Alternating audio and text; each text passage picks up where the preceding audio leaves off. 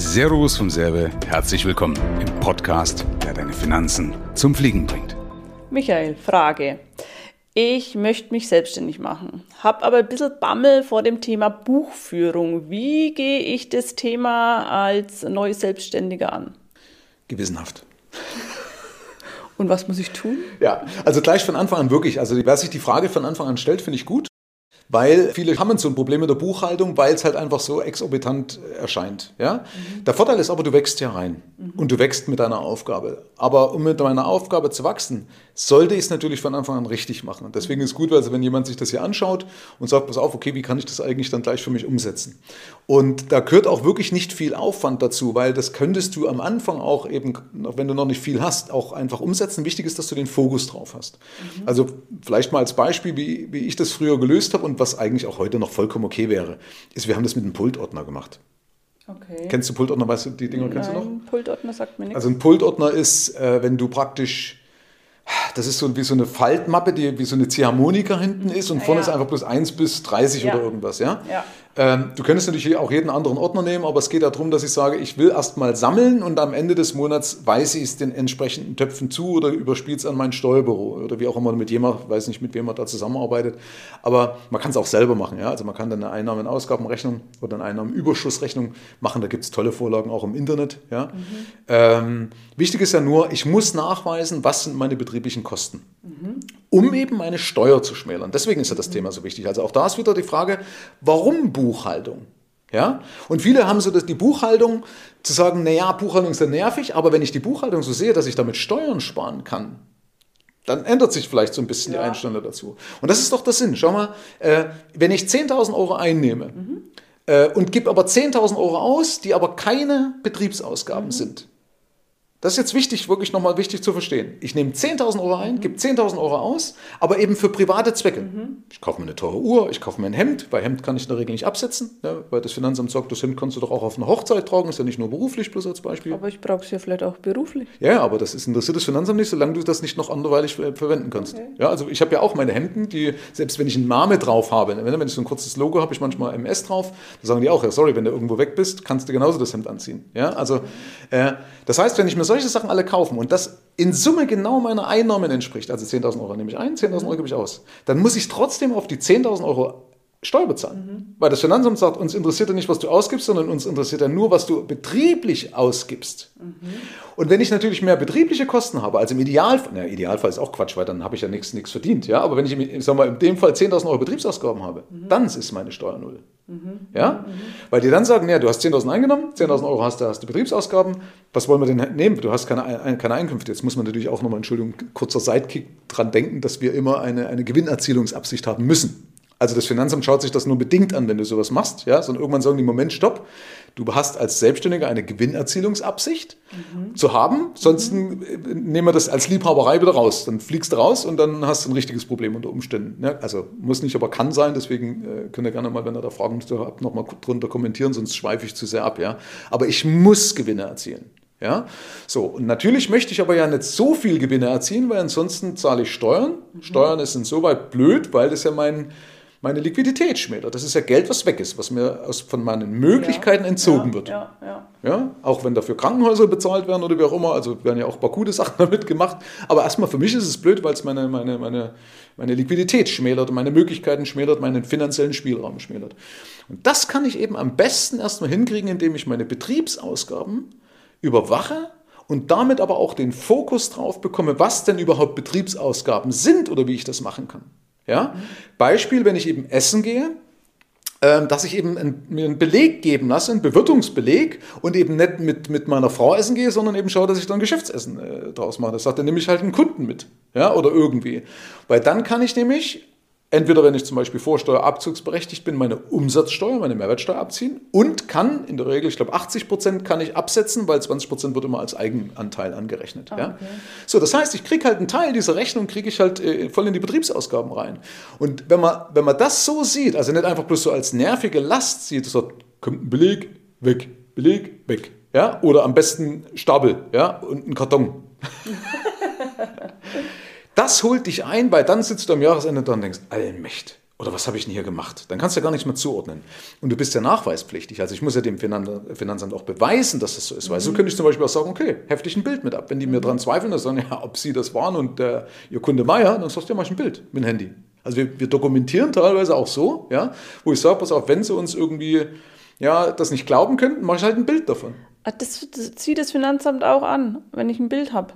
Ja, klar, ich muss ja beweisen. So kann ich sagen, schau hier, das habe ich ein Bild geschossen mit dem hier bei, bei unserem Chinesen um die Ecke. Da sitzt hier mein Kunde Klaus Müller mit mir ja, äh, im Arm.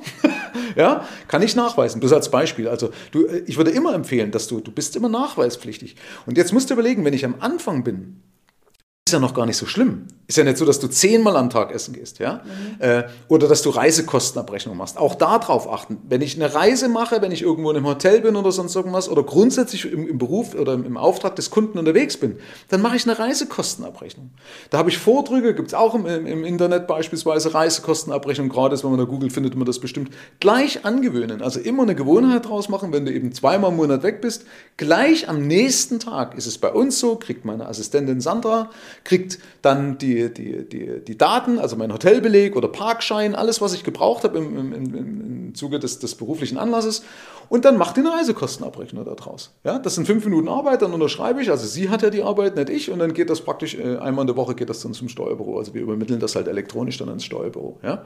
Haben auch eine DATEV-Schnittstelle, also das heißt, das ist, aber das ist ja, wenn du größer bist, also wo das Girokonto automatisch über die DATEV mit ausgelesen wird, kostet in der Regel 10 Euro bei deiner Bank nochmal zusätzlich.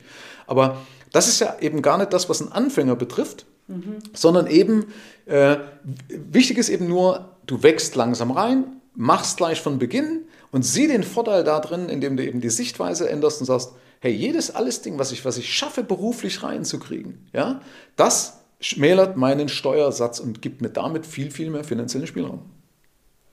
Okay, aber wenn die, wie du am Anfang gesagt hast, wenn die Ausgaben doch relativ hoch sind und unterm Strich nichts übrig bleibt, habe ich ja dann auch keinen finanziellen Freiraum. Ja klar, also dann, deswegen sage ich, es ja. war jetzt nur hypothetisch, ja, ja. Also natürlich ist von vornherein auch immer wichtig zu sagen, ich will Steuern zahlen. Also das ist wirklich so ein Punkt. Ja, können wir auch gerne vielleicht nochmal eine andere Folge machen oder das extra nochmal thematisieren, wenn Leute sagen, ich will keine Steuern zahlen.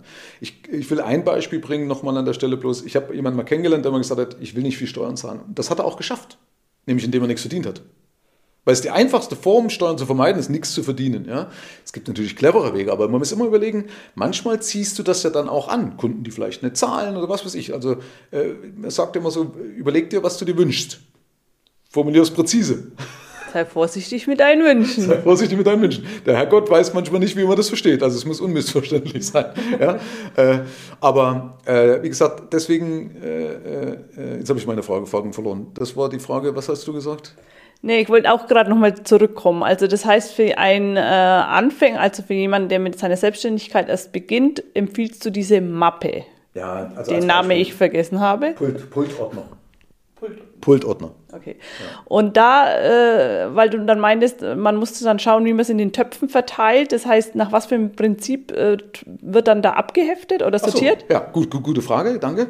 Äh, also beispielsweise eben ein Reiter ist eben zum Beispiel Eingangsrechnung, also alles das, was ich jetzt zum Beispiel okay. als Einnahmen habe. So, dann habe ich beispielsweise noch äh, ein, ein, ein Pultordner äh, oder ein, ein Register, meinetwegen Bewirtungsbelege. Weiterer Pultordner, Reisekostenabrechnung. Äh, anderer Pultordner, alles, was meinetwegen mit Tanken oder Kfz zu tun hat. Muss man natürlich die Prozentregelung noch beachten und so weiter. Aber da kann sich ja gerne einer auch an uns wenden. Ich bin ja auch als also wahr gelistet als Existenzgründungsberater. Ja? Deswegen, wie gesagt, weiß ich auch, auf was man da am Anfang Wert legen muss. Aber äh, oder den Podcast von uns und die Videos verfolgen, dann kriegt man ja auch viel Input darüber. Ähm, was könnte es noch geben? Geschenke an Kunden. Ja, bloß als Beispiel. Also, dass du das natürlich thematisch äh, sortierst und wenn du halt merkst, okay, jetzt kommt was Neues dazu, was da nicht reinpasst, dann machst du einen neuen Reiter oder ein neuen, äh, neues Fach auf. Das sind ja, glaube ich, wenn du das Monats- einen Monatspultordner hast, der hat ja 30 Register halt oder 31 halt logischerweise. Ne? Und dann übermittle ich das am Steuerberater oder bin ich auch, wenn ich noch ganz klein bin, gar nicht auf einen Steuerberater angewiesen.